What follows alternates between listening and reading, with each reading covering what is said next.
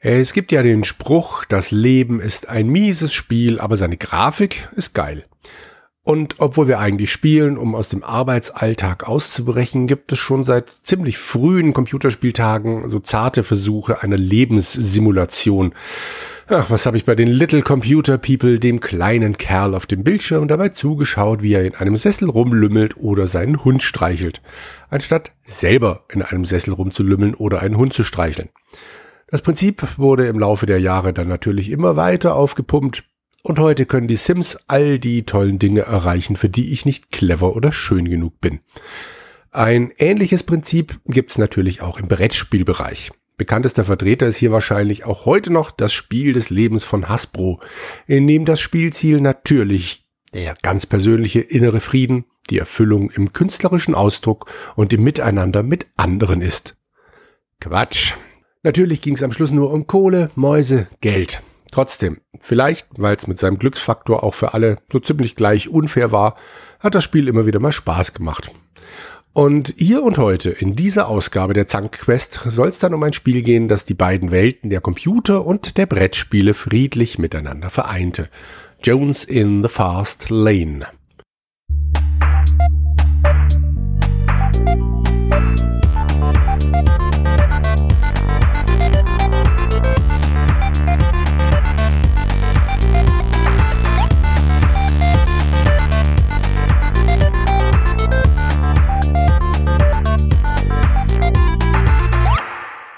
Grundsätzlich sieht das Spiel wie eine mit Multimedia-Schnickschnack aufgepeppte Umsetzung eines klassischen Brettspiels aus. Aber es war tatsächlich von Anfang an für den Computer entworfen. Obwohl das Spiel hauptsächlich eine hausinterne Produktion von Sierra war, kauften sie die Idee von außerhalb ein. Kelly Walker und drei Mitglieder der Familie Whaley, namentlich Christopher Meredith und Robert, entwarfen ein textbasiertes Spiel namens Keeping Up with the Jonases. Das ist eine Redewendung, deren Ursprung wie so häufig nicht geklärt werden kann. In diversen Zeitungen wurden so ab 1913 ein Comicstrip dieses Namens von Arthur Moment gezeichnet und einige Leute gehen davon aus, dass der Name sich deshalb festgesetzt hat. Aber so richtig sicher ist das nicht. Eine richtige deutsche Entsprechung gibt's übrigens auch nicht. Es bedeutet so viel wie dem Nachbarn nicht nachstehen wollen oder auf gut Werbesprech mein Haus, mein Auto, meine Yacht. Die Grundidee unterscheidet sich nicht wesentlich vom Spiel des Lebens, ist aber ein bisschen ausdifferenzierter, weil es vier verschiedene Ziele gibt, auf die der Spieler hinarbeiten kann. Aber dazu komme ich dann gleich noch. Chronologisch wichtig für die Geschichte ist, dass dieser Prototyp an Sierra verkauft wurde. Zwei der Whaleys gingen ans College und da schien der Verkauf eine gute Idee zu sein. Das Spiel lag kurz darauf auf dem Schreibtisch von Warren Schwader, dem Lead-Programmer von Jones in the Fast Lane. Falls euch der Name nix sagt, John Romero nannte ihn in einem Interview mit Inside Games 2001 One of the Great Early Game Designers. Und hier springen wir mal kurz zurück an den Februar des Jahres 1981. Denn zu diesem Zeitpunkt wurde Warren der erste angestellte Programmierer bei Sierra. Die Jahre davor hatte er bei Parker an Spritzgießmaschinen gearbeitet, in denen Füllerteile hergestellt wurden. Wenn die Maschinen halbwegs rund liefen, war er schnell unterfordert und der begann dann diese 30 Sekunden Zyklen der Maschine zu nutzen, um Programme für den Apple II auf Papier zu entwerfen. Nach seiner Schicht nahm er die Blätter damit nach Hause und tippte sie ab. Dann schloss Parker über Nacht seine Abteilung und Warren stand auf der Straße. Genauer gesagt saß er in seinem Zimmer, denn anstatt sich einen weiteren Job an einer langweiligen Maschine zu suchen, lebte er von der Abfindung und von dem Arbeitslosengeld und arbeitete an einer Umsetzung des Cribbage-Kartenspiels. Seine Ersparnisse schmolzen dahin, doch als dann noch seine Mutter starb, übernahm Warren die Fürsorge für seinen älteren Bruder, der eine Behinderung hatte. Das Geld, das er vom Staat für diese Pflege bekam, reichte aus, um nebenbei weiter an seinem Spiel zu arbeiten. Letzten Endes veröffentlichte er einige Titel für den Apple II auf Kassette.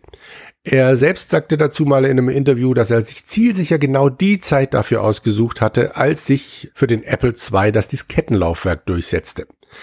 Entsprechend waren dann die Verkäufe zum Beispiel seiner frühen Spiele eher mäßig. Schrader erinnert sich an einige hundert Exemplare. Sein fertiggestelltes Cribbage-Spiel brachte es auf ungefähr 2000 Stück. Was für unsere Geschichte aber der entscheidende Teil ist, Ken Williams sah die Spiele und war angemessen beeindruckt. Die Spiele waren teilweise in Assembler geschrieben und das war Ende der 70er, Anfang der 80er für Heimentwickler ganz sicher keine Selbstverständlichkeit. Schrader wurde also in die noch kleine und wilde Sierra-Familie aufgenommen, passte aber so gar nicht zum Rest des Teams. Warren ist nämlich ein Zeuge Jehovas, was für einen Computerspielentwickler, der seinen Glauben ernst nimmt, eine ziemliche Herausforderung sein kann. Viele der bei Sierra entwickelten Spiele konnte er nicht mitentwickeln, weil sie sich zu viel um Gewalt, um Glücksspiel oder um Sex drehten. Das machte ihn dann im Laufe der Jahre zum Hoyle-Typen. 1989 und 1990 arbeitete er an den ersten beiden Ausgaben dieses Hoyle Official Book of Games, so eine Kartenspielsammlung, beziehungsweise gab es dann auch Backgammon später oder äh, ja, Solitär, also hauptsächlich Kartenspiele. An dieser Reihe arbeitete er als Designer, Programmierer und Grafiker. Und was man dem Spiel am Schluss nicht ansieht, er hat das programmiert in der für die Adventure-Reihen entwickelten Skriptsprache SCI, was die Programmierung wohl nicht gerade vereinfacht hat. Er war also prädestiniert dafür, ein Brettspielartiges Projekt zu stemmen und mit Multimedia-Effekten aufzupeppen. Bedenkt man, dass mit Myst und Rebel Assault erst 1993 die heute bekannten Kaufgründe für ein CD-ROM-Laufwerk erschienen, war Sierra wie auch in anderen Gebieten hier schon ziemlich früh mit an Bord. Mit Mixed Up Mother Goose veröffentlichte Ken Williams im gleichen Jahr direkt noch ein weiteres Spiel auf CD-ROM und zwar so nahe beieinander, dass Schrader nicht sicher ist, welches von beiden zuerst auf den Markt kam. So oder so, Jones in the Fast Lane erschien auch auf einer CD-ROM. Und die hatte sehr viel Platz zu vergeben. Theoretisch, aber da komme ich dann auch gleich nochmal dazu. Das Spiel beginnt mit einer netten Sequenz aus aufeinander abfolgenden Bildern. Hier wetteifern zwei Familien schon kräftig miteinander, um als erster auf einer Laufstrecke und später im Ruderboot auf dem Wasser ins Ziel zu kommen. Speziell das Boot ist überladen mit allerlei Statussymbolen und Haushaltsgeräten. So ein klein wenig verschiebt das Spiel hier schon den Fokus auf Reichtum und Besitz als allein selig machendes Mittel, aber hey, was soll's. Ist beim Spiel des Lebens ja auch nicht anders. Während dieser Sequenz werden auch die beteiligten Sierra-Leute eingeblendet und die meisten davon gleich zweimal. Denn für richtige Schauspieler oder Sprecher wurde bei Sierra nur ungern Geld verschwendet, sodass hier unter anderem Mark Crow und Josh Mandel in Bild und Ton zu bewundern sind wenn man denn die richtige Version im Laden gekauft hat. Die EGA-Fassung bleibt naturgemäß etwas hinter der VGA-Fassung zurück, macht aber das Beste aus ihren Möglichkeiten. Darauf gehe ich dann, ihr ahnt es, gleich noch ein wenig ein. Erst einmal dürfen sich die Spieler noch ein alter Ego aussuchen. Zwei Männer und zwei Frauen stehen zur Auswahl, wobei es sich wirklich nur um Spielfiguren handelt. Es gibt keinerlei Vor- oder Nachteile. Ihr dürft also frei nach Lust und Laune wählen zwischen dem Typen, der seine Sunglasses vermutlich auch bei Night trägt, dem Mann im Hemd und mit Schnurrbart, der rothaarigen Frau und der Frau, die in unterschiedliche Rosatöne gewandet durch den Tag flaniert. Interessant ist vielleicht noch, dass nur die Frauen Shorts tragen. Die Männer schwitzen wohl lieber. Besagte Figuren sind digitalisierte Abbilder, die euch im zukünftigen Spiel repräsentieren und während eures Zuges immer mal wieder laufend dargestellt werden. Also so in der Mitte des Feldes und drumrum läuft dann auf dem Spielfeld ein Pünktchen durch die Gegend. In der EGA-Fassung sind es statt der Digital-Avatare gezeichnete Figuren. Macht aber überhaupt nichts, weil sie sowieso nicht besonders viel zu tun haben. Außer, dass sie, wenn sie später im Spiel teurere Klamotten kaufen, diese auch in der Laufanimation anhaben. Nett. Aber spielerisch notwendig auch nicht. Ihr könnt mit bis zu vier Spielern gegeneinander antreten. Oder aber ihr holt euch noch den Computergegner ins Boot, den titelgebenden Jones. Dieser ist interessanterweise so eine richtig überzeichnete Zeichentrickfigur, aber ansonsten ebenfalls nur auf die Laufanimationen beschränkt. Wie häufig bei solchen Spielen ist ein gemeinsames Spielerlebnis immer schöner als eine KI und das sage ich vor allem deshalb, weil ich gegen Jones regelmäßig verliere. Das zugrunde liegende Spielfeld ist eine Art Rundkurs durch eine Stadt. Das Spielbrett zeigt euch neben verschiedenen Läden noch eine Uni und ein Arbeitsamt. Letzteres sollte eure erste Anlaufstelle sein, da ohne Moos auch in diesem Spiel nix, aber auch wirklich gar nichts los ist.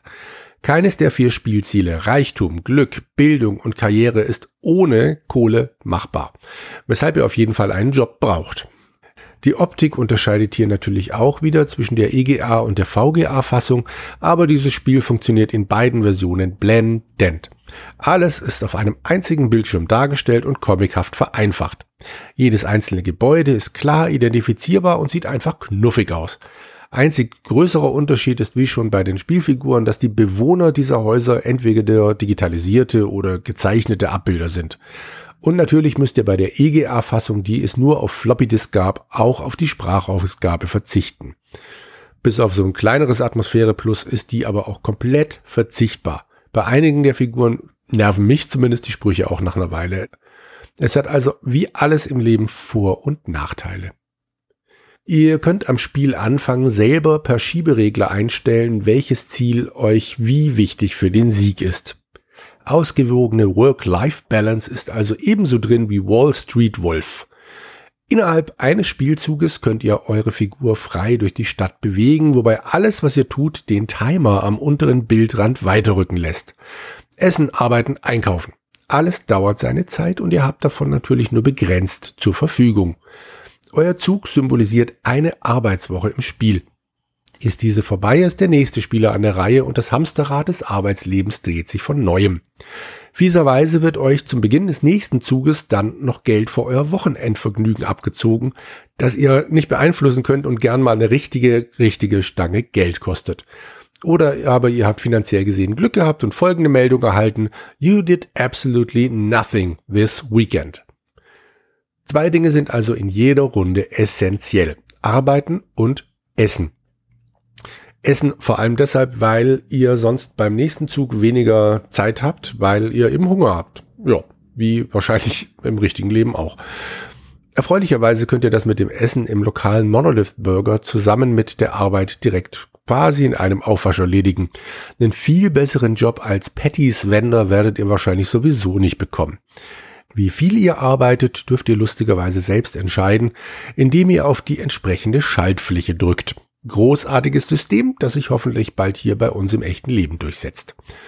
Das Essen ist ein wenig, naja, sagen wir mal, seltsam konzeptioniert. Es ist nämlich meiner Meinung nach völlig egal, ob ihr euch mit Pommes das billigste Essen reinschaufelt oder euch eine Wochenration Astro Chicken reinschiebt. Einziger Unterschied ist, dass euer Konto unterschiedlich stark blutet. Schade. Hier wären ein oder zwei Ideen ganz nett gewesen. Alle vier Wochen müsst ihr Miete zahlen, alle acht Wochen legt euch das Spiel eine neue Garderobe nahe. Und solltet ihr bei den Klamotten sparen wollen, läuft euer Avatar irgendwann nur noch mit einem Fass bekleidet durch die Gegend. Man kann es also drehen und wenden, wie man will. Mehr Reichtum sorgt im späteren Spielverlauf für mehr Ruhe. Also ist ein gut bezahlter Job auf Dauer essentiell. Diese Jobs sind aber nur mit Bildung zu erreichen und das führt uns alte Lateiner Stantepede in die Hightech University, in der wir Kurse belegen dürfen. Diese Kurse müssen wir zehnmal besuchen, also zehnmal Zeit dafür opfern, um sie erfolgreich abzuschließen. Damit bekommen wir dann eventuell einen besseren Job angeboten. Aber das ist auch wieder so ein bisschen vom Zufall abhängig. Wenn im Arbeitsamt gerade nichts angeboten wird, dann ist das ebenso. Okay, ein paar Örtlichkeiten habe ich hier ja schon mal angerissen. Gehen wir mal das ganze Spielbrett entlang und schauen, was es außerhalb eurer Luxusbehausung zu entdecken gibt. Beim Pfandleiher könnt ihr bei absoluter Geldnot Dinge in Zahlung geben.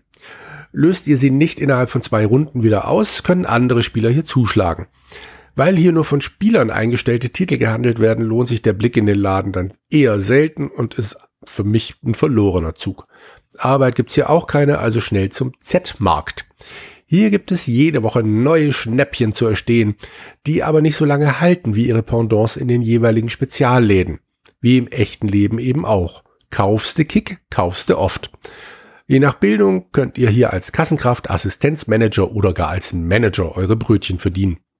Der Monolith Burger Laden ist natürlich genau wie die dort erhältlichen Astro Chicken eine Reminiszenz an die Space Quest Reihe, ist aber ansonsten ein ganz normaler Fastfood Laden. Bedenkt man, dass die dort aufgerufenen Preise wie zum Beispiel 68 Dollar für Pommes gleich für eine ganze Woche gelten, sind sie gar nicht mehr so schlimm. Was auch immer ihr dort esst, ein Einkauf reicht für sieben Tage. Mmh, lecker. Kalte Pommes am Freitag. Zur Auswahl stehen hier Koch, Kassenkraft und die beiden Managerjobs. Ganz praktisch ist in diesem Zusammenhang, dass Essen keine Zeiteinheit wegnimmt. Wer also im Monolith Burger arbeitet, spart sich den Laufweg, um Fastfood in sich reinzuschaufeln. In QT Clothing deckt ihr euch mit Klamotten ein. Für einige Jobs benötigt ihr die hier erhältlichen Business-Sachen, die allerdings auch entsprechend bepreist sind. Kleidung, die ihr bei QT kauft, hält länger als die im Z-Markt, ist aber dafür auch teurer. Gemeinerweise halten sie aber nicht so viel länger, in der Regel nur einen Zug mehr, sind aber trotzdem doppelt so teuer. Aber im Z-Markt gibt's dann eben auch nicht immer neue Sachen, wenn ihr sie gerade benötigt. Euch bleibt also nur im Billigladen euer Glück zu versuchen oder direkt in den sauren, teureren Apfel zu beißen und im Zweifel Zeit gespart zu haben. Momos graue Herren hätten bei diesem Spiel echt ihre Freude. Neben einem Verkäuferdasein gibt's natürlich auch hier wieder die Managerlaufbahn. Socket City versorgt euch mit Elektronik und Haushaltsgegenständen wie einem Kühlschrank. Wenn ihr euch diese Dinge denn leisten könnt, weil hier schon echt reichlich Geld fließen muss. Auch hier gilt wieder, Z-Markt-Schnäppchen sind billiger, aber auch entschieden schneller kaputt. Ein Fernseher macht euch glücklicher, der Kühlschrank kann mit Essen gefüllt werden und erspart euch damit die notorische Burgerrunde, ist dafür aber eben auch arschteuer. Neben Manager und Verkäufer werden hier auch gute Handwerker für den Reparaturservice gesucht.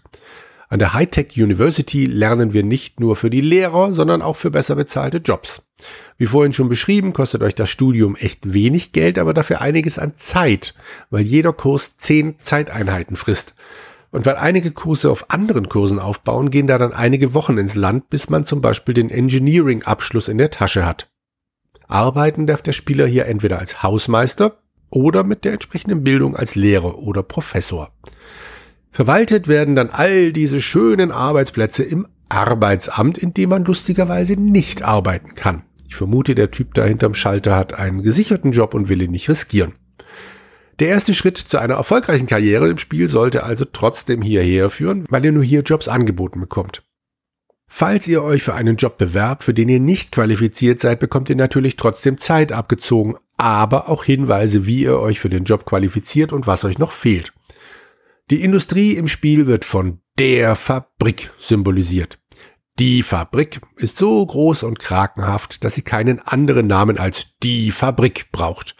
Das Ding ist riesig, weshalb es hier auch die meisten Arbeitsplätze gibt. Der Spieler, der auf der Karriereleiter ganz nach oben will, kann sich hier den bestbezahlten Job des ganzen Spiels sichern, den General Manager.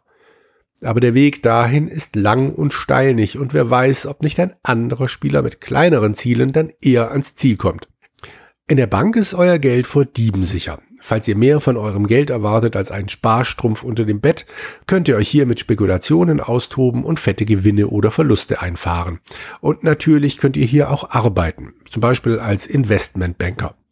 Ab und zu wird die Bank von Wild Billy überfallen, der euch dann alles Geld abnimmt, das ihr bei euch tragt, aber an die Kohle, die ihr eingelagert habt, kommt er lustigerweise nicht ran. Number next auf dem Brett ist der Blacks Market. Dort gibt's für gerade mal einen lausigen Dollar die Zeitung, die eventuell sinnvolle Hinweise für den Spielverlauf bereithält. Zum Beispiel, ob die Wirtschaft demnächst in den Keller geht. Kann aber auch sein, dass der Dollar für die Katz war wie auch das Geld, das ihr in Lotterielose anlegen könnt. Wobei ein Gewinn per Los natürlich eine feine Sache wäre. Aber die wichtigste Ware hier ist das Essen, das ihr en gros kaufen könnt. Kühlschrank vorausgesetzt, könnt ihr auf diese Weise billiger und zeitsparender essen. Wer keinen geeigneten Aufbewahrungsort hat, riskiert eine saftige Rechnung vom Onkel Doktor, weil das Essen dann vergammelt und aua, aua, aua Bauchweh macht. Wer schon immer Metzger werden wollte, hat im Blacks Market alle Möglichkeiten dazu, neben den diversen anderen Jobs, die es auch in den anderen Läden gibt. Bleibt als Ort des Bösen noch das Rent Office, in dem ihr regelmäßig eure Miete zahlen müsst. Wer das vergisst oder glaubt, er könne das aussitzen, bekommt sein Gehalt gepfändet bzw. eingezogen, bis er die Miete gezahlt hat. Arbeiten darf man dort natürlich auch, aber will das jemand mit Empathie? Eben. Bleiben nur noch zwei Orte auf der Karte das Low-Cost Apartment und das Le Security Apartment. In beiden könnt ihr einfach nur entspannen und Zeit verbringen, was euren Happiness-Pegel nach oben bringt. Je mehr Kram ihr in eure Wohnung stopft, desto glücklicher werdet ihr nach Spiellogik. Nachteil am Low-Cost-Wohnen, Wild Willy kommt euch gerne besuchen, wenn ihr viele teure Sachen eingekauft habt und räubert euch aus. Das kann euch in der Hochpreisbude nicht passieren, aber dafür löhnt ihr eben auch mehr. Wobei die Mietpreise wie auch alle anderen Bepreisungen während des Spiels heftig schwanken können und ihr deshalb regelmäßig schauen solltet, ob sich nicht doch ein Umstieg lohnt, weil das Low-Cost-Apartment plötzlich gar nicht mehr so viel billiger ist. Jo, damit sind wir dann am Ende der Brettbesichtigungstour angelangt und zurück auf Los. Es hilft, das Spiel wirklich als Brettspiel zu begreifen und nicht irgendwann vor Wut den Monitor oder wenigstens die Maus an die Wand zu werfen. Viele der Zufallsereignisse kosten euch Geld. Sei es eine Arztrechnung, sei es der Straßenräuber, der euch beklaut, seien es diese Wochenendabenteuer. Es ist ein wenig wie ein großer Stapel Karten, auf denen, tja, Pech gehabt steht. Und zwar auf jeder einzelnen Karte. Das Ausmaß des Pechs ist unterschiedlich, aber früher oder später erwischt ja eben auch eure Mitspieler genauso. Ein schadenfroher Mensch hat dann also mehr vom Spiel. Immerhin ist es nicht möglich, komplett pleite zu gehen. Wenn ihr lange genug erfolglos gewesen seid, bekommt ihr von einem Mitglied der Verwandtschaft ein paar Dollar zugesteckt, die euch wieder auf die Beine helfen müssten. Die Wirtschaft scheint auch komplett zufällige Preise innerhalb eines vorgegebenen Rahmens zu würfeln. Ich habe jedenfalls nicht den Eindruck gehabt, dass meine Aktionen hier irgendeine Auswirkung gehabt hätten. Nur weil ich 20 Mal Pommes hintereinander gekauft habe, sind die nicht plötzlich teurer geworden. Warren Schrader gibt selbst auch zu, dass einige Konzepte nicht so ganz durchdacht und feinjustiert waren. Als Beispiel führt er an, dass diese Arztrechnung ja zum Beispiel auch durch ein Krankenhaus hätte vermieden werden können, wenn sie denn eins eingebaut hätten. Sierra hat laut seinen Aussagen das Originaldesign mehr oder weniger komplett übernommen und sich auf die Multimedia-Aspekte konzentriert. Zum Beispiel floss viel Entwicklerzeit in die Lippensynchronisität der Figuren. Das Team hielt es nämlich für sinnlos, per Rotoskopverfahren Figuren einzufügen und dann nicht auch noch auf so etwas zu achten. Wenn schon, dann richtig. Die CD-ROM-Version sollte einen Mehrwert zur Floppy-Fassung bieten. Wobei das eigentliche Spiel auf der Disk trotzdem gerade mal 35 Megabyte groß ist. Im Gegensatz zu früheren Sierra-Spielen arbeitete das Team hier mit Storyboards. Eine Neuerung, die Bill Davis eingeführt hatte. Zwischen 1989 und 1992 war er als Creative Director bei Sierra angestellt, der erste, der diese Position dort innehatte.